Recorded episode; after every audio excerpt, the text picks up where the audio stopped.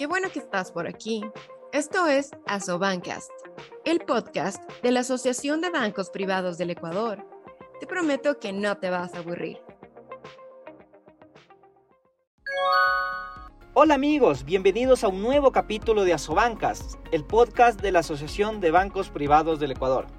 Hoy hablaremos vía telefónica con Fabián Íñiguez, subdirector de la Dirección Nacional de Registros Públicos de Ecuador, sobre los consejos de ciberseguridad para los clientes de la banca, así como conocer el trabajo que realizan los bancos ecuatorianos en cuanto a la ciberseguridad, que es uno de los temas que se analizarán durante la sexta edición de las Jornadas de Seguridad Bancaria, evento que será organizado por la Sobanca y su Comité de Seguridad Bancaria el próximo 22 y 23 de junio del 2023 en el Swiss Hotel en Quito.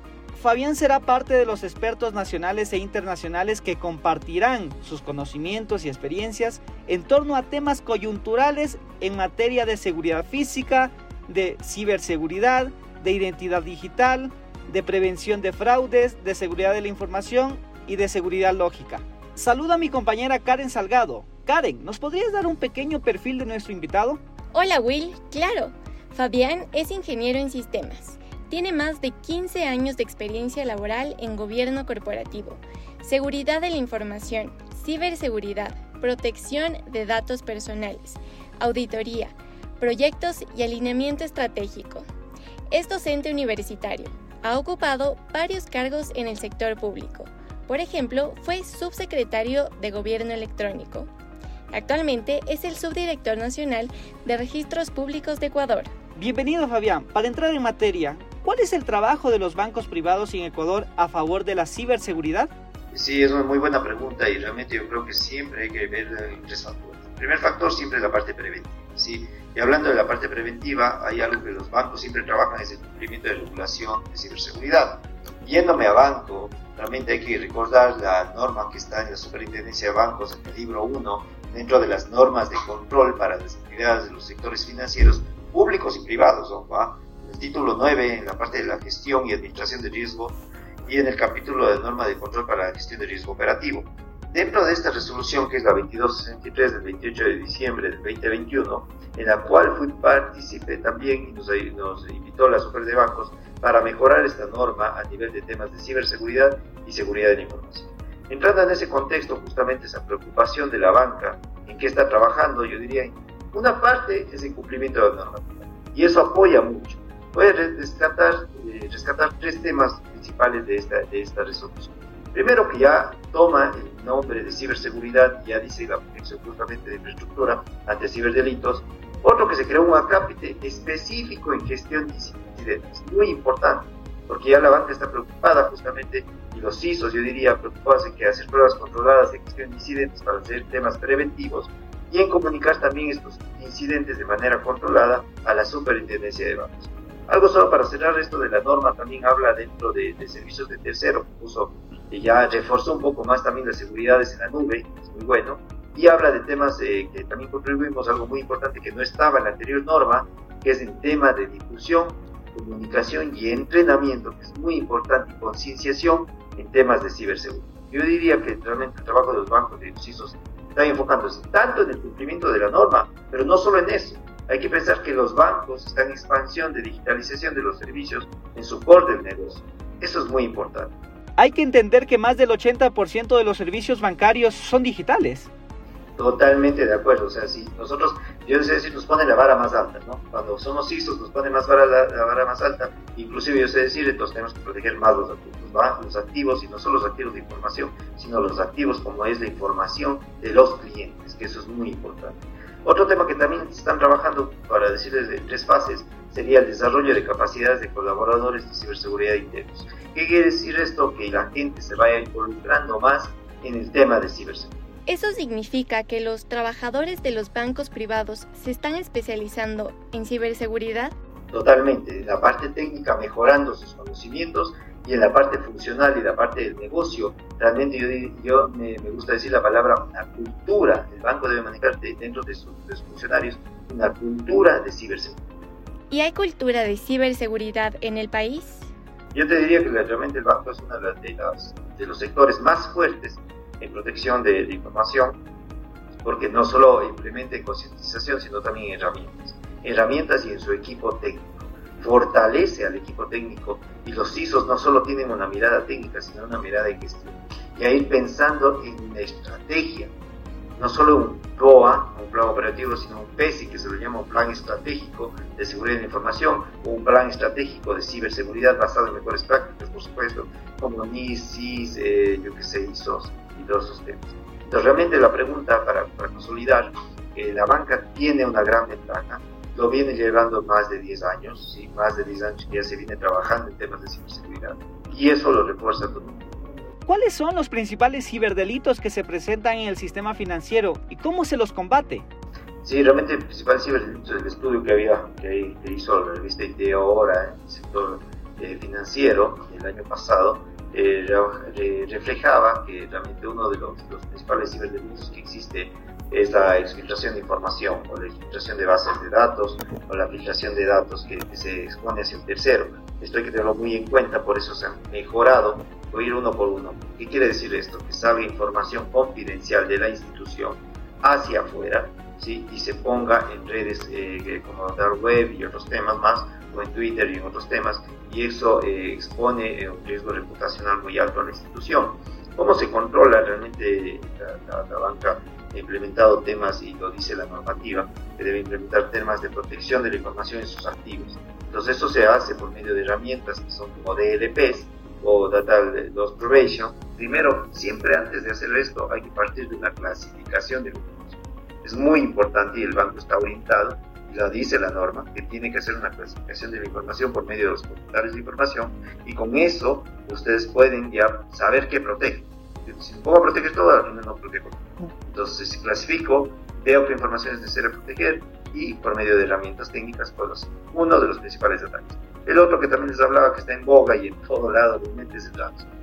Sí, el famoso ransomware, que es lo que es, bloquea la información, cifra la información, pide rescates.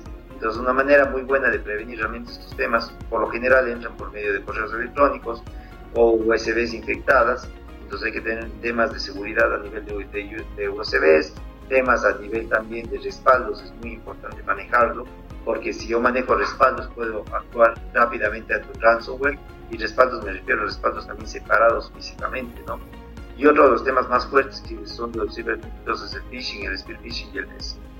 Esos son, son los principales realmente y el phishing tiene que haber una campaña muy fuerte, no solo dentro de funcionarios dentro de la institución, sino hacia afuera, hacia clientes, donde que más allá de identificar cómo es un correo fraudulento, se debe cambiar esa percepción del cliente de que que esto le va a servir no solo para la banca, sino le va a servir para su casa, le va a servir para sus hijos y otros temas más. ¿Nos puede explicar cómo funciona el phishing? Es el típico que te dice te voy a regalar 10 mil dólares.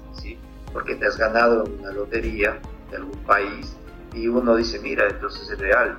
Entrando a banca es el que te dice, mira, por favor ah, necesitamos actualización de información. Y uno lee dice, y, estos ciberdelincuentes son tan especializados que te ponen el mismo logo del banco, que te ponen la misma letra del banco, que te ponen la misma foto inclusive, y te ponen un nombre que, se, ha sacado, y totalmente una vez, si no está bien cuidadoso, puede caer este correo fraudulento, y, el phishing realmente es como, siempre lo digo, es como que capturar, ¿no? Por eso se llama phishing, es de capturar a un pescado, ¿no? Pues caes en una red, y vemos quién cae. Entonces, este correo mandan a miles de personas. De los mil que caigan dos personas, ya es suficiente para que te puedan hacer un fraude informático si tú entregas tus claves y tus contraseñas. Yendo al siguiente nivel, el spear phishing es lo mismo que el phishing, pero en vez de mandar a mil, mandan a tres, cuatro personas ya identificadas, haciéndoles antes una ingeniería social para saber qué les gusta, cuáles son sus restaurantes favoritos, entonces te mandan, yo que sé, voy a poner el restaurante X es tu favorito, venden pescado, te encanta a ti, te mandan un mensaje, mira, la siguiente semana tienes una promoción del 50% en este restaurante. Entonces tú lees, te, te, te, gusta y te piden información y te pueden estar robando información claves. Entonces uno tiene que estar muy precauteloso y sobre todo, bueno, más adelante doy los consejos para, para los ciudadanos. Precisamente, ¿Cuáles son los principales consejos que le puede dar a los clientes de los bancos para evitar caer en manos de los ciberdelincuentes? El primer consejo para no entrar en los típicos, o sea, bueno, realmente el primer consejo es saber identificar correos fraudulentos. Hay que saber qué es un dominio.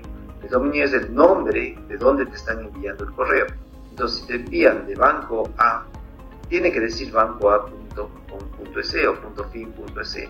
Hay que saberlo identificar, porque si uno ya lee, abre el correo, ve que es igual la página, ve que todo es igual, pero ya ve el dominio, el nombre de dónde está enviando, y realmente no es banco A, sino te dice banco AX o A.